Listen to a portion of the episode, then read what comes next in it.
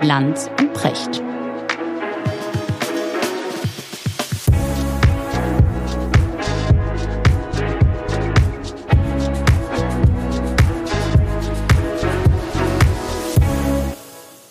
Schönen guten Morgen, Richard. Guten Morgen, Markus. Du klingst kemenatig, möchte ich sagen. Ja, absolut. Ich sitze hier zwischen den hin und her geräumten Büchern und sehe mit Entsetzen, dass es eigentlich so nach äh, mehreren Tagen Aufräumen nicht besser aussieht als vorher. Ah, das ist doch tröstlich. Warum sollte es dir besser gehen als allen anderen? Und äh, ich sitze, wenn es. Wie ist denn das Wetter da in Düsseldorf bei dir? Auch ja, so? So mehr, mehr, mehr grau als sonst was. Oh, in Hamburg ist gerade wieder äh, so finster und ich, ich, und der, der Regen kommt so von vorne. Auch so beim Joggen sehr unangenehm. Und ich, ich frage mich immer, ob es am Alter liegt. Man, man, ich habe neulich gelesen, man kriegt im Alter dünnere Haut. Mhm. Ich werde auf jeden Fall sensibler, möchte ich sagen. Wetterfühliger. Ja gut, ich bin nicht, nicht äh, ganz so dünnhäutig, glaube ich, was das Wetter anbelangt. Aber älter. ich komme ja aus einer kinderreichen Familie und ich bin ja genau wie du irgendwie arm aufgewachsen. Wir hatten ja nichts und da gehörte auch zu, dass in meinem Zimmer die Heizung nicht aufgedreht wurde. Ja, kenne ich, kenne ja, ich. Ich hatte ein sehr kleines Zimmer und wenn man da die Heizung aufdrehte, die keinen Thermostat hatte, dann wurde es heiß. Und daraus, mhm. daraufhin beschlossen meine Eltern, das Beste ist, die Heizung gar nicht aufzudrehen, also auch im Winter nicht.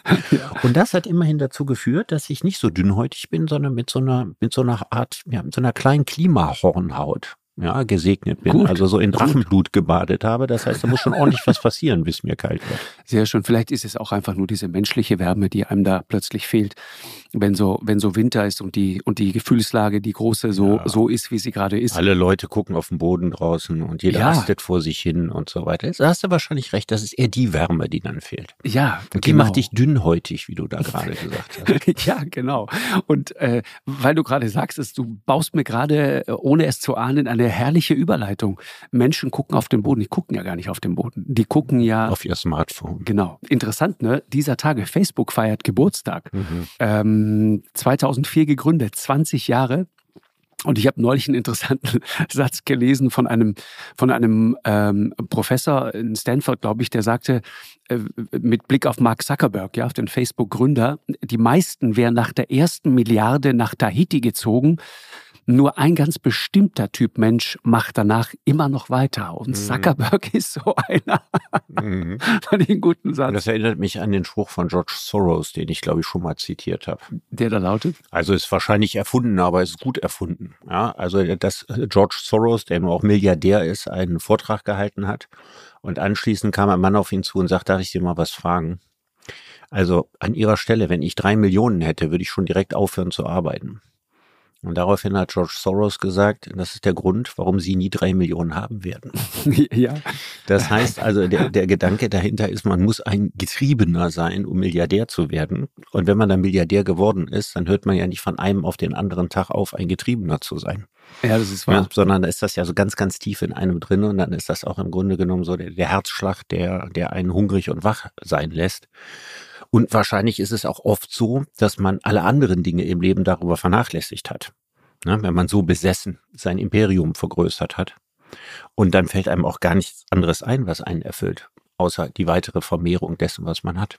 Ja, ich, ich, ich glaube auch, da geht es schon längst nicht mehr um Geld. Was ich interessant finde, ist, Mark Zuckerberg ist, glaube ich, 39 Jahre alt. Ne? Äh, und der hat mit, mit, mit 18, 19 Jahren hat er ja dieses, dieses Ding gegründet. Die Geschichte kennt ja auch jeder. Hast du damals den Film gesehen, der Social ja, Network? Ja, ich habe den gesehen. Mhm. Fand, fand ich gut. Ne? Es war, war, war ja. ein guter Film, hat auch Oscars also gewonnen. Zum damaligen Zeitpunkt war der regelrecht ketzerisch. Ja, ja. als, als der Film rauskam, war Facebook noch irgendwie das Gute. Ja, das und das würde man, ja, also das war immer noch, in erster Linie hörte man Facebook in dem Zusammenhang, was für eine geile Geschäftsidee und wie unglaublich erfolgreich und von null auf Millionen in so kurzer Zeit und so.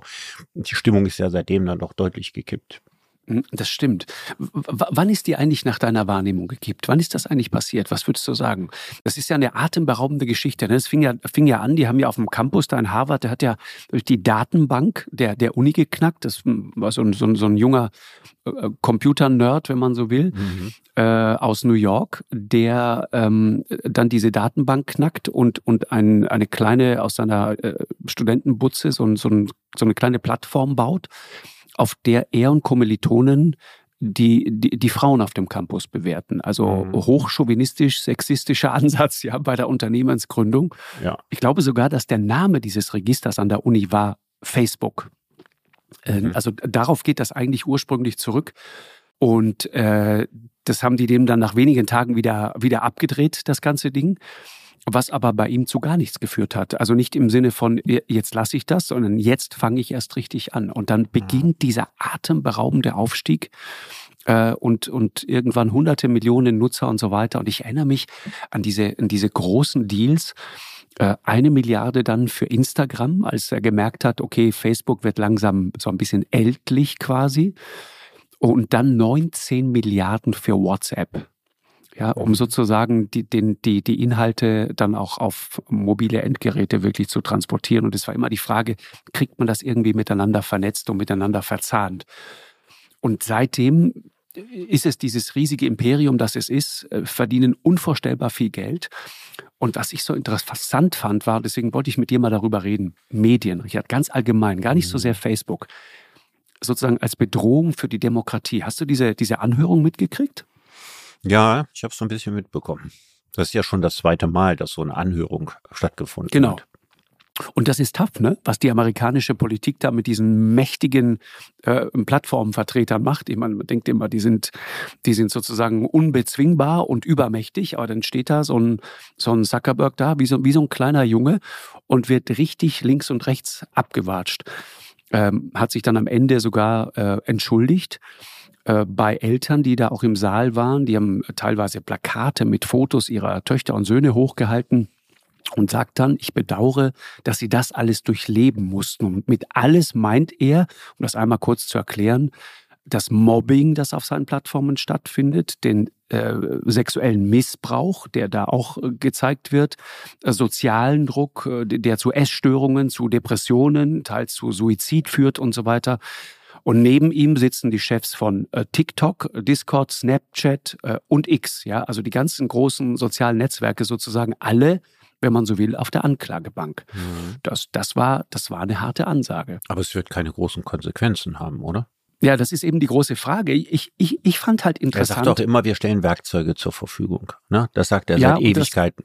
Funktioniert ja. aber nicht mehr. Ne? Genau. Weil er macht ja die Inhalte nicht selber. Also ist er aus seiner Sicht für die Inhalte auch nicht verantwortlich. Mhm, genau. Ja, und wenn, wenn Leute Suchtverhalten entwickeln und wenn Leute sich da irgendwie fies wechselseitig fertig machen und so weiter, das macht ja nicht er und das macht ja auch nicht seine Firma und nicht seine Plattform. Sondern das findet auf dieser Plattform statt. Mhm. Ja, er könnte sagen, wenn sich Leute im Bus miteinander prügeln, dann ist nicht der öffentliche Nahverkehr dafür, dafür zuständig und der Busfahrer schon mal gar nicht. Und auch nicht der Hersteller des Autobusses. Das heißt also, er weist im Grunde genommen die Verantwortung für das, was da passiert, von sich mit Argumenten, die jetzt nicht gänzlich erfunden sind. Mhm. Sondern muss man sich die Frage stellen, welche Schutzzäune könnte man denn aufbauen, um das zu verhindern? Und das wäre natürlich nur eine Zensur der Inhalte. Und diese Zensur der Inhalte ist mal abgesehen von der juristischen Schwierigkeit, wie man die Zäune zieht, praktisch nahezu unmöglich ich wüsste gar nicht, wie sowas, also wie, wie, wie sollte denn da ein Schutzprogramm aussehen? Nach, also klar, man kann natürlich bestimmte Begriffe rausfiltern, ne? Also äh, massive Beleidigungen könnte man einen ganzen Katalog machen von Beleidigungen. Künstliche Intelligenz sperrt also sofort alles, wo diese Beleidigungen irgendwo drin vorkommen. Aber subtile Formen von Mobbing zum Beispiel könnte es überhaupt nicht verhindern. Ja, subtil nicht, aber ich, ich weiß nicht, wie es dir geht. Ich, ich finde es gut, dass wir diese Debatte endlich führen. Also sozusagen, wer ist verantwortlich für diese Inhalte? Was macht das auch mit unseren Kindern? Was macht das mit unserer Gesellschaft? Was macht das auch mit unserer Demokratie? Diese Geschwindigkeit, die da ist, die Inhalte, die präsentiert werden und so weiter. Und es gab im äh, EU-Parlament eine Befragung äh, schon 2018. Da hat damals Verhofstadt äh, gesagt, wie soll man sich an sie erinnern, an Mark Zuckerberg gerichtet, an einen der drei großen Internetgiganten, also in einer Reihe mit Steve Jobs und Bill Gates, die unsere Welt bereichert haben, oder an das Genie, das ein digitales Monster geschaffen hat, das unsere Demokratie und Gesellschaft zerstört. Das war 2018. Mhm. Und wenige Jahre später, ein bisschen dauert es immer, ja, aber wenige Jahre später ist die Debatte plötzlich da. Ja, es gibt, gibt in den USA, äh, Florida hat eine Gesetzesvorlage äh, auf den Weg gebracht, die dafür sorgen soll, dass Jugendliche unter 16 grundsätzlich keinen Zugang mehr zu Social Media haben. Wie will man das? Der, wie will man das? Ja, pass auf. Überwachen noch, noch nur damit du das ja. ganze Bild hast. Interessant. Könnte man sagen, okay, ist, ist, ist Florida, ja, wir wissen da, wer da, wer da am Berg ist und so weiter. Äh, die, die sind gerade sehr äh, sozusagen auf, auf dem Weg in die Vergangenheit, was Schulbücher und so weiter angeht. Ja, Kreationisten, die, die glauben, dass Frauen aus der großartigen Rippe eines noch großartigeren Mannes äh, gebastelt wurden und so weiter. Der wiederum von einem noch großartigeren Geist geschaffen wurde. richtig, richtig, der irgendwo im, im, im Himmel wohnt und alles immer im Blick hat.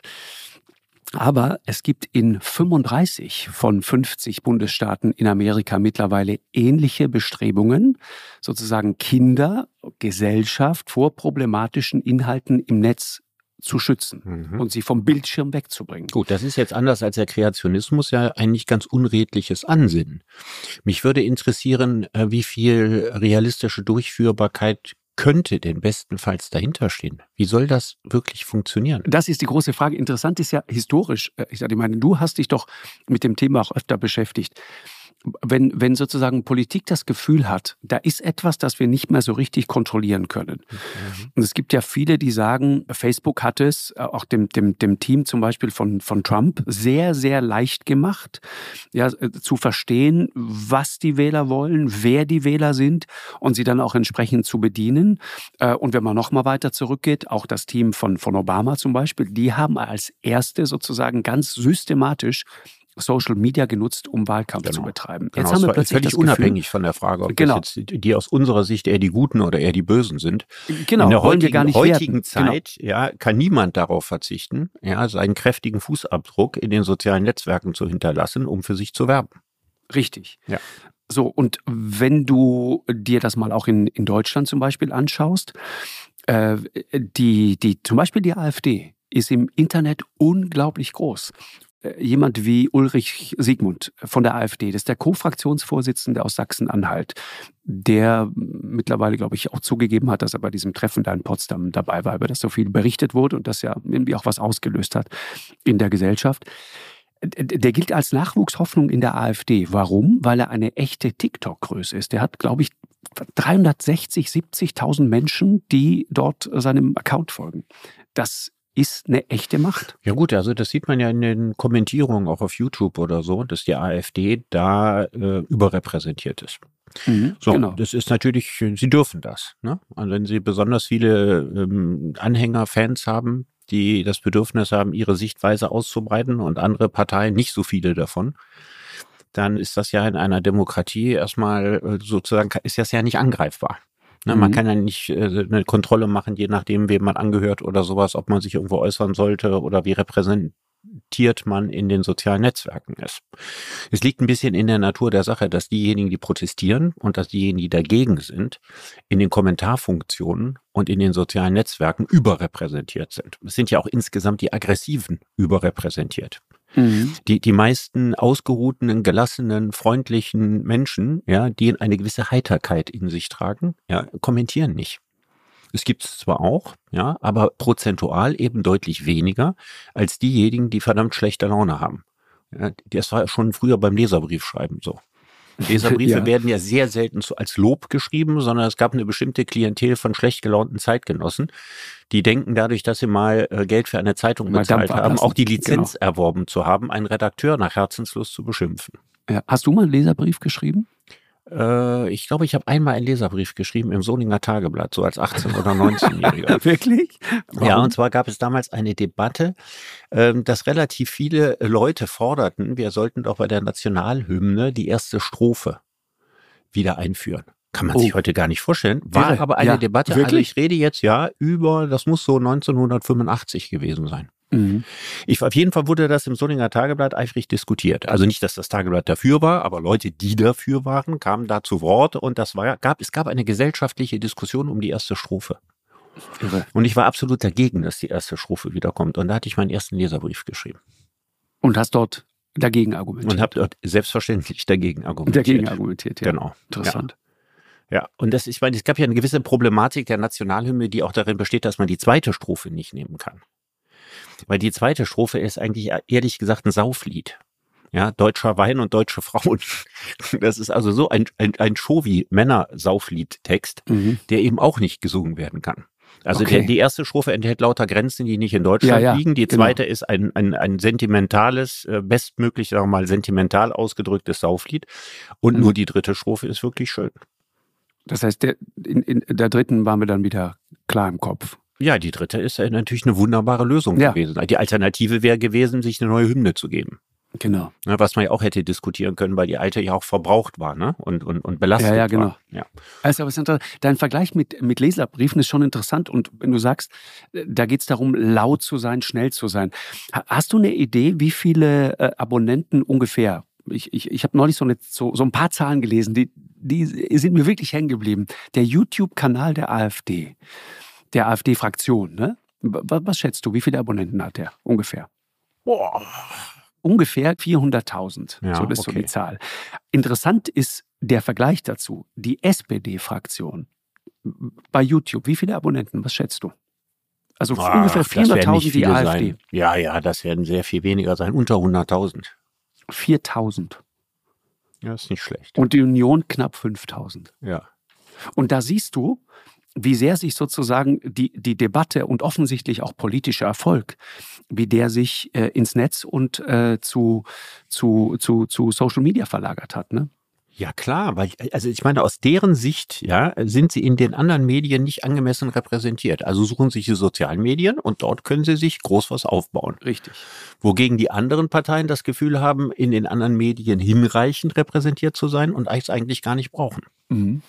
Und dadurch äh, gibt natürlich das Netz einen völlig anderen politischen Eindruck oder spiegelt den von Deutschland wieder, ja, als äh, die Leitmedien zum mhm. Beispiel. Historisch, wenn du mal zurückblickst, Richard, also die Debatte um, um neue Medien, ich, ich würde sagen, die führen wir ja jetzt nicht zum ersten Mal. Die Frage, was sind das für Medien, wie bespielt man sie, wie gehen wir damit um und droht, um nochmal auf letzte Woche zu verweisen, der Untergang des Abendlandes. Mhm.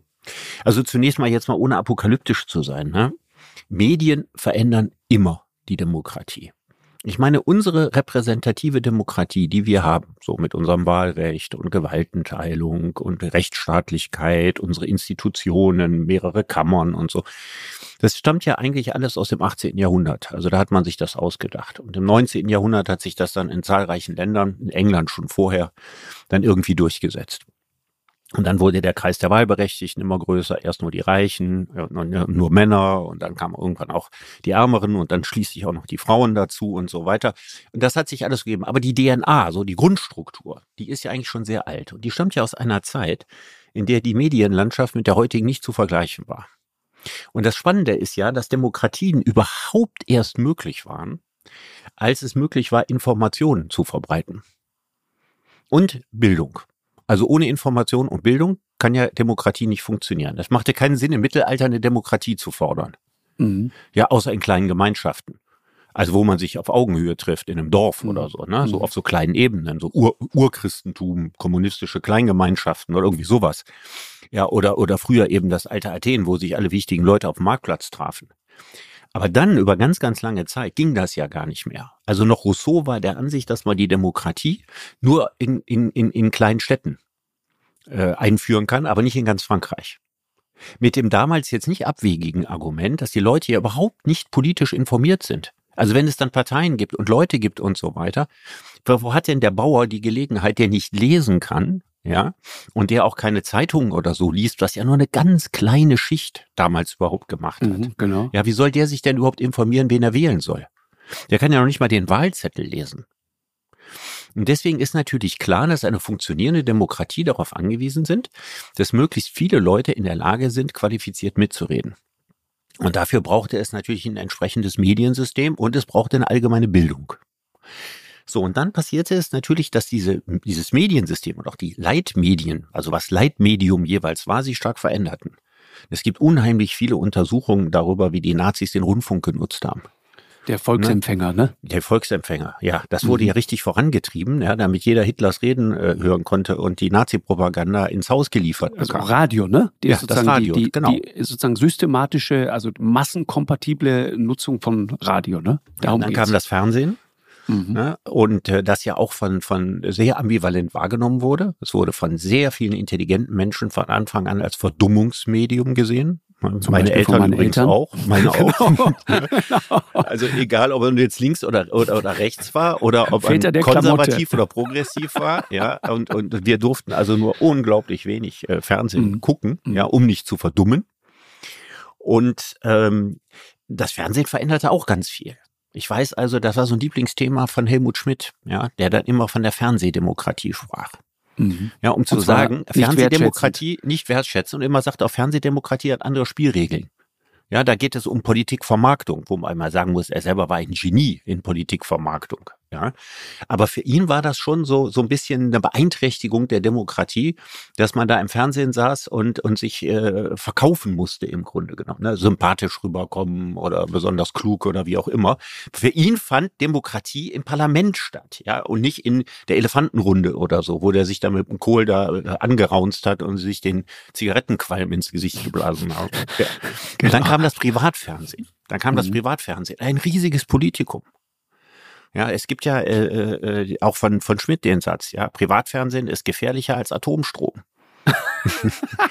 ja, weil damals gab es die große Debatte um, um Kernenergie, ja, und alle, alle hatten Angst vor Kernkraftwerken und er hatte ja. überhaupt keine Angst. Er, er, hat das massiv vorangetrieben, aber er hatte Angst vor dem Privatfernsehen, dass im Grunde genommen alles auseinanderfliegt. Ja, und wie harmlos war das Privatfernsehen nochmal im Vergleich ja, zur Internetrevolution, die dann danach kam. Und während unsere repräsentative Demokratie immer noch das modifizierte Modell des 18. Jahrhunderts war, leben wir heute in einer Medienwelt, wo die Väter, die sich mal die liberale Demokratie ausgedacht haben, repräsentative Demokratie, ja in ihren allerkühnsten Träumen oder Albträumen gar nicht darauf gekommen wären, wie Öffentlichkeit mal im 21. Jahrhundert aussieht. Und jetzt müssen wir versuchen, das zusammenzukriegen. Und wenn ich das ganz einfach darstellen kann, kann man sagen, Regieren ist umso leichter, ja, je weniger Leute sich an Politik beteiligen und Ahnung haben. Ja, Umgekehrt ja. ist eine Demokratie ihrem Prinzip nach umso mehr Demokratie, je mehr Leute sich daran beteiligen und Ahnung haben. Und jetzt stehen wir vor der schwierigen Situation, dass ganz, ganz, ganz viele Leute, völlig egal wie qualifiziert oder unqualifiziert, sich am politischen Meinungsbildungsprozess öffentlich beteiligen können. Und das macht aus der Sicht der Regierenden Regieren wahnsinnig schwierig. Parallel mit der Explosion von Informationen ist das Ansehen der Politiker gesunken. Mhm. Ja, weil ein, ein Kaiser Wilhelm, wenn man ihn mal Politiker nannte, ja, den hat kaum ein Deutscher je persönlich zu Gesicht bekommen. Da kannte man nur extrem gestellte Fotos auf dem Pferd, ja, oder in der Sonne stehend. Wenn dieser Mann in eine Talkshow gegangen wäre, ja, klein, bisschen verwachsen, eine Fistelstimme, ja, bisschen hysterisch und äußerst unkonzentriert, ja, hätte niemand in dem Kaiser eine große Person gesehen. Das heißt, die Aura Kaiser Wilhelms basierte einzig und allein darauf, dass man von dem als Mensch gar keine Vorstellung hatte. Heute sind Politiker in allem völlig präsent und siehe da, es bleibt kein einziger Held mehr übrig. Mhm. Ja, wie muss man denn sein, dass man völlig unangreifbar und auratisch und all sowas ist? Das geht nur, wenn die Leute nicht besonders viel über einen wissen, wenn man einen nicht so genau kennt und so weiter. Das Klar. erleichtert das Regieren. Mhm. Im demokratischen Sinne haben wir eine ganz tolle Entwicklung gemacht. Genau. Aber wir erleben, ich gerade sagen. absolut ja. tolle Entwicklung. Aber wir erleben, ja, dass Regieren fast unmöglich wird.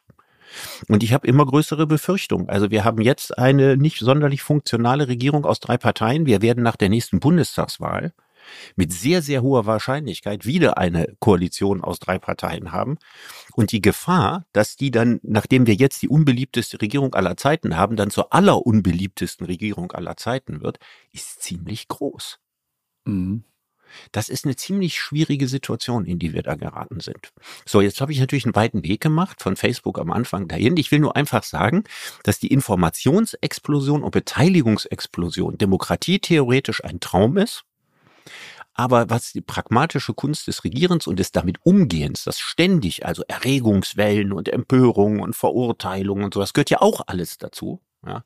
Unter diesem Druck und unter dieser ständigen Drohkulisse, was muss man für ein Mensch sein, um da noch Politiker sein zu wollen und welche Handlungsfähigkeit hat man noch? Mhm. Ja, und dann wird es halt eben äh, schwierig sozusagen, wenn die, das ist ja ganz interessant, ne, was du da beschrieben hast, also Radio, Fernsehen und dann rein ins Netz.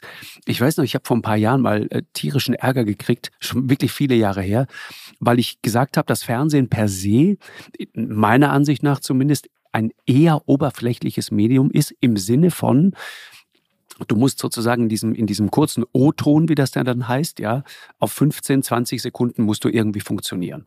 Wenn du da deine Botschaft nicht gesetzt hast, funktioniert die ganze Geschichte nicht. Ganz anders dagegen ein ausgeruhtes, äh, langes Stück, langes Interview sozusagen in der Zeit oder auch im Stern oder im Spiegel oder wo auch immer oder in der Süddeutschen. Ja, da kannst du deine Argumente darlegen, kannst äh, Gegenargumente dann entkräften oder dir anhören oder wie auch immer. Man kann sich über lange Zeit sozusagen eine Meinung bilden. Und wenn du irgendwas nicht genau verstanden hast oder mit einem Argument möglicherweise nicht ganz klar bist, dann gehst du einfach nochmal zurück und liest es nochmal. Und ja. dann hast du es möglicherweise verstanden. Ja. ja. Oder du liest woanders. Du nimmst es nach. auch tiefer auf, wenn du es liest. Ja, ja, genau. Als, also ich meine, das ist auch, auch völlig klar. Das, was man sieht und gesprochen ist, und dann kommt die nächste Sendung und dann guckt man noch ein Krimi danach und so, und dann bleibt da irgendwie eine homöopathische Dosis davon zurück. Genau. Wenn man sich tatsächlich die Mühe gemacht hat, ein langes Interview zu lesen, bleibt davon ziemlich viel im Regelfall zurück und auch für längere mhm. Zeit. Das stimmt schon.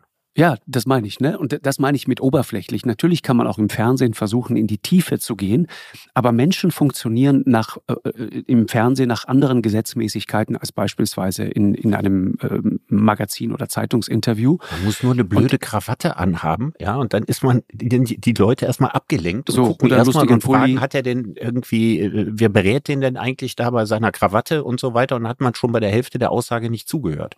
Ja, und ich, ich, äh, für mich ein, ein unglaublich lehrreicher Moment diesbezüglich war der Moment Corona und wir haben plötzlich kein Publikum mehr im Studio. Und diese ganze Sendung funktioniert plötzlich nach, nach ganz anderen Gesetzmäßigkeiten. Die hat nie einer aufgeschrieben, die hat nie einer festgelegt. Aber plötzlich funktionierte das ganze Ding nach einer sozusagen geheimnisvoll äh, und in die Wahrheit gar nicht vorhandenen inneren Dramaturgie. Ja, die Leute, was weiß ich, jemand wie ein Wolfgang Kubicki, der so ein, der ist ja auch so ein, der ist auch sehr unterhaltsam zum Teil, dann, also, dann ist er auch wieder äh, ein Showy, dann ist er ein begnadeter Entertainer. Einer wie Wolfgang Kubicki, ich weiß noch, wie der die ersten Mal in diesem Studio war und plötzlich war dieser Resonanzkörper, dieses Publikum war quasi nicht mehr da und es lachte keiner mehr, wenn er dann mal wieder einen rausgehauen hat. Mhm. Das war für den eine völlig neuartige Erfahrung. Mhm. War interessant. Oder auch jemand wie, weiß ich, Marie-Agnes Strack-Zimmermann, viele FDPler fällt mir gerade auf, Marie-Agnes mhm. Strack-Zimmermann und andere, ja. Oder, oder auch jemand wie Sarah Wagenknecht zum Beispiel. Funktioniert ja auch sehr mit über diese Triggerpunkte, die sie setzt und, und weiß genau, jetzt sage ich irgendeinen Satz, gegen den niemand etwas haben kann und zack, kommt Applaus. der Applaus. Mhm. Wenn der Applaus plötzlich ausbleibt, dann passiert etwas mit den Leuten und auch in diesem Studio. Dann geht es plötzlich viel härter und auch viel klarer um das gute Argument. Mhm. Und, und du merkst, dass so ein, so ein populistischer Satz, ja, einer, der, der immer ging, ein Gag, der immer funktioniert hat, irgend so ein, so ein weiß ich nicht, auch jemand wie Wolfgang Bosbach, ja, auch so ein, so ein begnadeter mhm. Entertainer. Gregor Gysi. Ja, Gregor ja. Gysi zum Beispiel, ja. genau. Die tun sich dann plötzlich schwerer, weil, weil natürlich die, die, die anderen, die da sitzen, ja, die anderen Gäste, Profis, ja, die, die fallen drauf nicht rein. Ja, die, die, die, die kennen das Argument. Damit will ich nicht sagen, dass die, die im Studio sitzen, auf irgendetwas reinfallen, aber es, es unterhält sie. Ja. Äh, und, und jemand äh, von der politischen Konkurrenz, der lacht schon allein deswegen nicht, weil er nicht mitlachen will an einer Stelle, ja, wo es gut ist für eine andere Partei. Allein deswegen lacht er nicht. Mhm. Und das irritiert die Leute. Das ist total interessant, das zu erleben.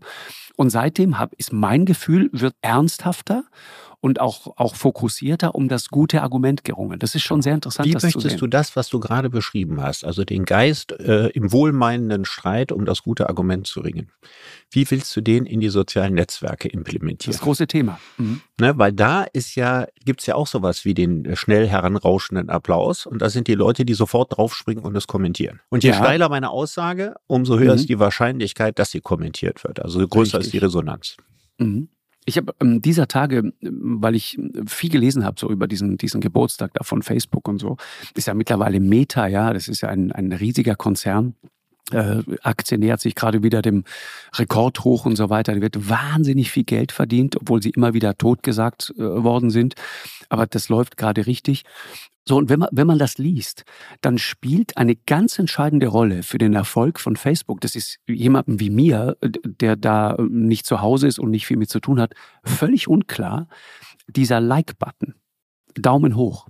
Mhm. Also Zustimmung. Und, und das ist auch einer der Kernvorwürfe von äh, dieser, dieser, dieser Anhörung auch im, im äh, US-Kongress gewesen. Und das ist auch, glaube ich, ein Thema, das, das viele Medienfachleute auf der Welt so umtreibt. Die Frage der, der, der Abhängigkeit. Was machen diese Apps mit uns? Was macht diese Form von Zustimmung mit uns? Ja, die Belohnungssysteme, äh, die im Gehirn äh, aktiviert werden, Dopamin, das quasi ausgeschüttet wird.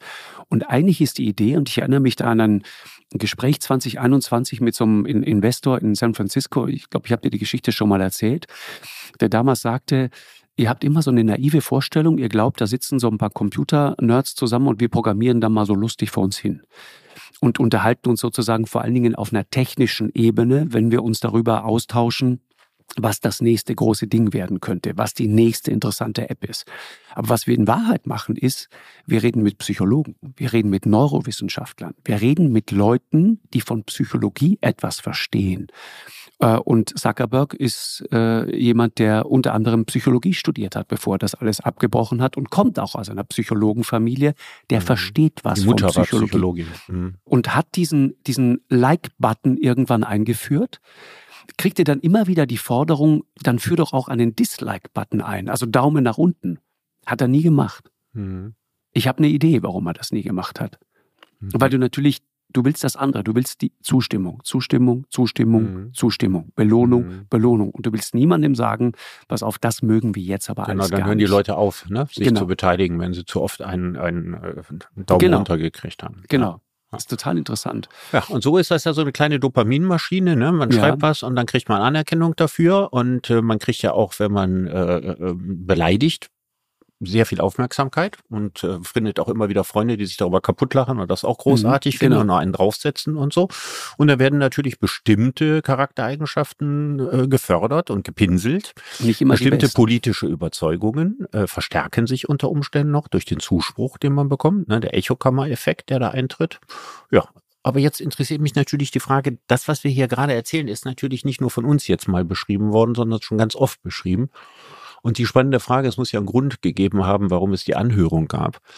Oder warum man jetzt über Gesetze nachdenkt, wie man verhindert, dass unter 16-Jährige sich da rumtreiben. Mhm. Was glaubst du denn, kann man realistisch machen? Also ich hatte bisher immer so den Eindruck, wir haben die Büchse der Pandora geöffnet. Genau. Ne, äh, äh, wir haben auch, äh, es ist ja auch nicht so, als ob das, was auf den sozialen Netzwerken sich abspielt, jetzt ausnahmslos äh, radikale Ansichten sind nein, nein, oder Vorurteile nee, um oder, oder Mobbing und genau. so weiter. Ne? Aber es ist natürlich einfacher möglich gewesen, das hinaus in die Welt zu pusten. Mhm. Was glaubst du denn? Also ich meine, alles, was ich mir in meinem Kopf vorstellen kann, an Einschränkungen, an Zensur und sowas alles, ist erstmal irrsinnig aufwendig, wahrscheinlich unheimlich leicht zu umgehen. Und als drittes wahrscheinlich auch noch juristisch problematisch. Nicht alles, aber vieles davon. Ne? Dass man dann denkt, jetzt wird das auch noch alles zensiert und das geht gegen die Meinungsfreiheit und das wird ganz, ganz viele Leute empören, ja, weil sie das Gefühl haben, hier soll Meinung kanalisiert werden. Ist ja auch die Frage, wer beurteilt das, was eine radikale Meinung ist. Da hat jeder eine andere Meinung zu. Ja. Also ich kann mir überhaupt gar keine ernstzunehmende Regulierung leider vorstellen. Also, wenn man nochmal sozusagen den, den größeren Bogen spannt, ne? Ähm, du hast das eben gerade auch gemacht, und sozusagen mal die, die, die Grundlagen mal klärt, dann versteht man, glaube ich, noch besser, wie komplex das alles ist. Also welche Fehleinschätzungen auch die geteilt haben, die es quasi erfunden haben, wobei das im Fall von Zuckerberg ja durchaus auch umstritten ist, wie wir damals ja in The Social Network gesehen haben. Ähm, was er aber, erfunden hat und was andere Genau, ob er es ja. erfunden hat oder ob es jemand anderer war. Aber er ist jedenfalls das Genie, das dann sehr genau begriffen hat, was die Leute so lang wie möglich dranhält. Zuckerberg hat in den Anfangsjahren mal gesagt, dass die Verbreitung der sozialen Medien den Terrorismus im Nahen Osten beenden wird. Mhm. Und zwar mit der Begründung, man kann sich schließlich nicht hassen, wenn man miteinander verbunden ist. Boah, diese Sozialarbeiterlyrik, Ja, oder? Die ist so falsch. Jetzt habe ich dich. Jetzt habe ich dich. Ja, die ist nun wirklich ja. falsch, ja. Also das, dieser, dieser, dieser Teestubensatz, ja, dass man denkt, die ganze Aggression der Menschen untereinander rühre doch einzig und allein daher, dass man nicht genug ja, über sich und über den anderen weiß und miteinander redet. So nach dem Motto, Richtig. redet mal miteinander, dann sind die Konflikte weg. Ich meine, es ist noch nicht lange her, da war die Weihnachtszeit. Ja, da kommen Menschen miteinander zusammen und sind sozusagen, weil sie Familie sind. Was nicht unbedingt heißt, dass man sich leiden kann. Zusammen auf engstem Raum. Und normalerweise redet man da ganz, ganz viel miteinander. Und bei ganz vielen Leuten gibt es Weihnachten Streit. Ja, und es gibt viel weniger Streit, wenn man sich nicht sieht. Aber in dem Moment, wo man sich sieht und miteinander redet, ja, entsteht viel mehr Streit. Es ist doch, es ist doch einfach nicht wahr, dass der Hass, ja, und die Aggression einzig und allein darauf zurückzuführen ist, dass man nicht genug miteinander redet, sich nicht genug austauscht. Mhm. Es kann sogar sein, dass wenn man möglichst viel miteinander redet, der Hass und die Aggression noch sehr viel größer wird. Also, das ist eine ganz eigenartige Vorstellung, wobei man, ich nie genau weiß, ja, ob jemand wie Zuckerberg äh, das wirklich sehr selber geglaubt hat, ja, oder ob das typisch Silicon Valley, ja, nicht auch einfach so ein schöner Vermarktungsspruch ist, um dem Ganzen so einen Heiligenschein aufzusetzen. Ja, das ist, aber wenn du mal überlegst, ne, also sozusagen, es gab ja damals auch die, erinnerst du dich? Es gab doch auch immer dieses, diese große Erzählung, der arabische Frühling. Es waren ja. vor allen Dingen die sozialen Netzwerke, ja. die, die den vorangebracht haben. Heute weiß man ja aus der Forschung, ist auch sehr interessant, dass, dass die guten alten klassischen Medien, Fernsehen und Radio dabei eine viel größere Rolle gespielt haben als soziale Netzwerke. Man brauchte das, doch eigentlich die sozialen Netzwerke damals, um sich möglichst schnell verabreden zu können. So, mhm. aber ich meine, es ist ja nicht so, als ob es keine Großdemos gegeben hätte in den Zeiten, bevor es das Internet gab oder soziale Netzwerke. Das können sich junge Menschen wahrscheinlich heute gar nicht vorstellen, als da im Bonner Hofgarten 300.000 Leute äh, gegen den NATO-Doppelbeschluss du äh, doch dabei, ne? protestiert, ne? ja, protestiert haben. Ja. Mhm. Wie habt ihr euch verabredet? Als, als, ja, per, per, Telefon und man wusste das und, und, aus der Schule und es gab so viele andere Kanäle, dass man das wusste und dass die da hinkamen. Und es gab bestimmt keinen einzigen, der gedacht hätte, oh, da wäre ich wahnsinnig gern hingegangen, aber ich habe leider nichts davon mitgekriegt. Über Wochen war das ein großes Thema immer und überall und zwar ohne Internet und ohne soziale Netzwerke. Netzwerke.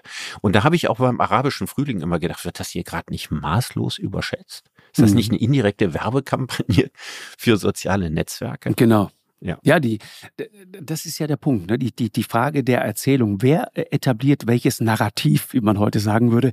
Ich finde es nur so interessant, also wie sich da fundamental was in der Wahrnehmung geändert hat. Ja, also von, von dem Satz aus den Anfangsjahren, das wird den Terror im Nahen Osten beenden, weil man kann sich nicht hassen, wenn man doch miteinander so nett verbunden ist. Mhm.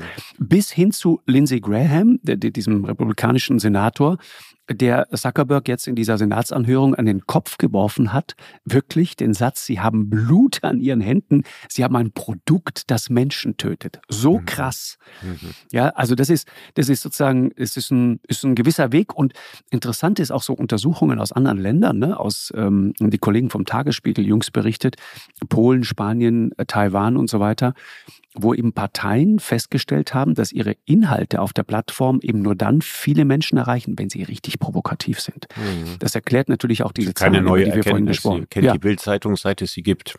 Ja. Mhm. Genau. Ja, und deswegen aber änderst du, das ist ja das Interessante, du änderst ja nicht nur die Kommunikation, das ist ja, ist ja eine große Frage. Änderst du einfach nur deine Kommunikation? Wirst du schneller? Wirst du direkter? Einfach anders?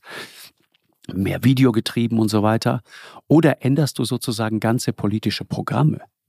Das hm. ist ja dann der nächste Schritt. Das ist die Gefahr, die darin steht. Also genau. wenn du wahnsinnig viel Applaus Weil du dich anbiederst, kriegst, genau. Äh, äh, ne, also je, je, je härter und radikaler du bist, umso größer wird der Applaus, dann färbt das wiederum mhm. auf, auf deine Programmatik ab. Weil du direkt siehst, was funktioniert. Mhm, genau. Mhm. Und weißt du, da muss ich noch mal noch mehr Stoff geben und noch mehr Stoff und so. Das kann also, also wir wollen ja nicht so tun, als hätte es äh, vor Internetzeiten und vor Zeiten der sozialen Netzwerke nicht auch Radikalisierungen gegeben, ja, und zwar nicht zu Bitte knapp. Nicht. Ja, ne? nicht also zu knapp, es, genau. Sie kennen die kollektive Radikalisierung Deutschlands die zum Dritten Reich geführt hat. Mhm. Ne, das alles hat es ohne die sozialen Netzwerke gegeben. Da, da, haben auch andere, andere Möglichkeiten zu ausgereicht, Propaganda zu verbreiten. Wir, wir haben, wir können das heute schneller, subtiler und effizienter machen, mhm, als das, das in früheren Punkt. Zeiten war. Das und dadurch, genau dadurch kriegt das Ganze eine gespenstischere Dimension.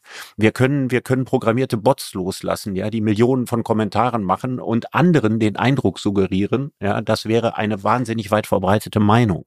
Richtig. Ja, dann können das natürlich natürlich ausländische Mächte können sich überall einschalten und, und Meinungen mit beeinflussen mhm. auf eine mhm. viel subtilere Art und Weise, als es vorher möglich war. Das ist alles so, aber ich komme wieder zu meiner Lieblingsfrage zurück. Ja, da ich keine realistischen Zensurmöglichkeiten sehe, ja. Und das ist eine offene Frage. Also ich lasse mich ja gerne belehren und ich lerne gerne dazu, was es für tolle Möglichkeiten gibt, äh, das Monster zu zähmen. Aber ich, ich habe bisher den Eindruck, so was richtig Gutes ist einem da nicht eingefallen. Ich hätte da so, so einen Gedanken, den ich ja auch, über den ich auch häufiger mal stolpere, dazu gleich mehr, aber ich will dir nochmal recht geben in dieser Frage, sozusagen, es ist viel passgenauer, es, es ist viel subtiler und deswegen ist auch sozusagen die Manipulation als solche auch, finde ich, sehr viel schwerer zu erkennen, zu dekodieren. Aber du warst bei der Frage, Richard, was kann man tun? Mhm. Ich, ich würde immer sagen, und das ist etwas, was ich mich seit langer Zeit frage, wir beide haben es auch schon erlebt. Äh, in der Sendung ist es genauso. Jede Zeitung, äh, jeder Verlag, alle sind sozusagen für das verantwortlich, was sie publizieren. Du bist dafür verantwortlich. Ich kann mhm. nicht sagen, in meiner Sendung sagt irgendjemand etwas, was sozusagen, weiß ich nicht, Volksverhetzung ist oder was auch immer. Und ich lasse das dann einfach so stehen, lasse das so durchgehen dann geht das mit mir nach Hause. Mhm. Dann geht das im Zweifel auch mit dem ZDF nach Hause. Ich bin verantwortlich für die Verbreitung dieses Inhalts. Das ist sehr interessant.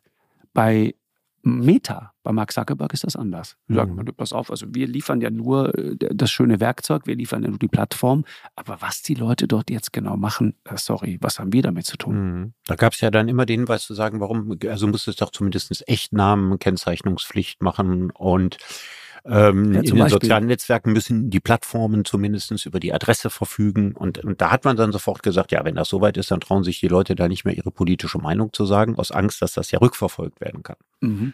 Na, das war immer das Gegenargument dagegen. Ich habe ja auch was, was am Anfang ein, war ich auch der Überzeugung, ist, oder? Naja, also ich konnte mir am Anfang, ich konnte mir am Anfang habe ich überhaupt nicht verstanden, warum es diese Anonymisierung überhaupt gibt. Ja, also warum darf jemand in, und soziale Netzwerke sind Öffentlichkeit, in der Öffentlichkeit über jemanden herfallen, in der Lächerlichkeit preisgeben und so weiter, ohne dafür seinen Kopf hinhalten zu müssen. Mhm. Das ist auch fest meine Überzeugung gewesen. Ich habe dann natürlich im Zusammenhang meiner Beschäftigung mit Digitalisierung mit vielen Menschen gesprochen, die mir versucht haben zu erklären, warum das durchaus seinen Sinn hat, dass das so ist. Eben aus dem einfachen Grund, weil die Leute sich dann äh, davon wieder verabschieden, weil sie sich ja nicht richtig trauen, ihre Meinung zu sagen und so. Andererseits ich meine, äh, wenn meine Meinung darin besteht, Dinge in die Öffentlichkeit zu blasen, für die ich im Zweifel zwar nicht gerade stehen möchte, dann sollte ich vielleicht diese Meinung so auch nicht verbreiten. So, das ist doch der Punkt. Ja. Das ist doch der Punkt. Und ich glaube, da wäre auf jeden Fall definitiv ein Hebel. Aber, aber du merkst, du hast es vorhin so formuliert, ne, der Geist ist aus der Flasche, sich wahnsinnig schwer, ihn wieder reinzukriegen. Und ich finde, Richard, äh, abschließend nochmal gesagt, wir, wir sollten äh, uns mal in dem Zusammenhang speziell sozusagen äh, Kindern und Jugendlichen widmen, nicht jetzt wie zwei alte Opas, die irgendwie jetzt schlaue Ratschläge verteilen, so pädagogisch wertvoll und so weiter, mhm. sondern es geht Lass um ein ganz anderes Handy Thema. zu Hause und so. Genau. Ja, genau. Mhm. Aber es ist der Kampf, den Eltern jeden Tag führen. Mhm. Äh, es gibt mittlerweile Kinder, äh, die, die fahren mit gespreiztem Zeigefinger und Daumen über ein Kinderbuch, um die Zeichnung zu vergrößern. Ja. Und andere tippen eine Banane an, weil sie im Online-Spiel gelernt haben, man kann die so schälen beispielsweise. Mhm, oder abschließen. Es, ja, es gibt, es gibt äh, eine Studie aus Japan, die zeigt, dass ein Drittel, und jetzt reden wir von einjährigen Kindern, täglich ein bis zwei Stunden vor dem Bildschirm verbringt. Oh, so, und ja, das ist so. Und das heißt, die Frage, die 30 Jahre nach dem Durchbruch des Internets und 20 Jahre nach der Geburt von Facebook immer mehr Menschen umtreibt, Wissenschaftler, Eltern und so weiter, ist die Frage, wie viel Bildschirm verträgt die Kindheit. So, mhm. so haben es neulich die Kollegen in der in der NZZ Wie viel Bildschirm formuliert. Ver, verträgt die Bildung? Ne? Auch genau. eine spannende Frage. Was ist mit Bildschirm in Schule und so weiter? Genau. Ja. Und dann dazu die Meldung, dass in skandinavischen Ländern gerade alles wieder äh, äh, rückabgewickelt wird. Ja. Ich meine, Schweden war der Vorreiter in dem Bereich. Ja, alles sollte digitalisiert werden. Ich weiß das genau. ziemlich gut. Meine Schwester ist da Lehrerin. Ja. So, und jetzt verteilen die plötzlich wieder Bücher. Mhm. Und Kinder gucken da drauf und sagen, das ist ja völlig irre. Wir kriegen jetzt mal ganz aufregend ein Buch in die Hand. Also der Kampf sozusagen um ein, um eine analoge, um ein bisschen analoges Aufwachsen. Das ist ein total interessanter, ähm, eine interessante Geschichte. Ja, das hat und ich viele finde, Dimensionen, uns, viele Dimensionen, ja. ne? ChatGPT und Schule, ganz, ganz spannendes Thema. Genau. Ich finde, da sollten wir demnächst mal drüber reden. In diesem Sinne. viel Spaß weiterhin in deiner Kemenate. Ja, danke, danke. Und ich versuche irgendwie diesen Hamburger Winter irgendwie, wie soll man sagen? Nicht allzu zu, dünnhäutig zu überstehen. genau, zu ertragen. Ja, Zwiebelprinzip. Einfach noch eine Schicht mehr, wenn es gar nicht mehr geht. Richard, danke dir sehr. Ja, tschüss, Markus. Hat Spaß gemacht. Bis dahin. Eine Produktion von M hoch 2 und Podstars bei OMR im Auftrag des ZDF.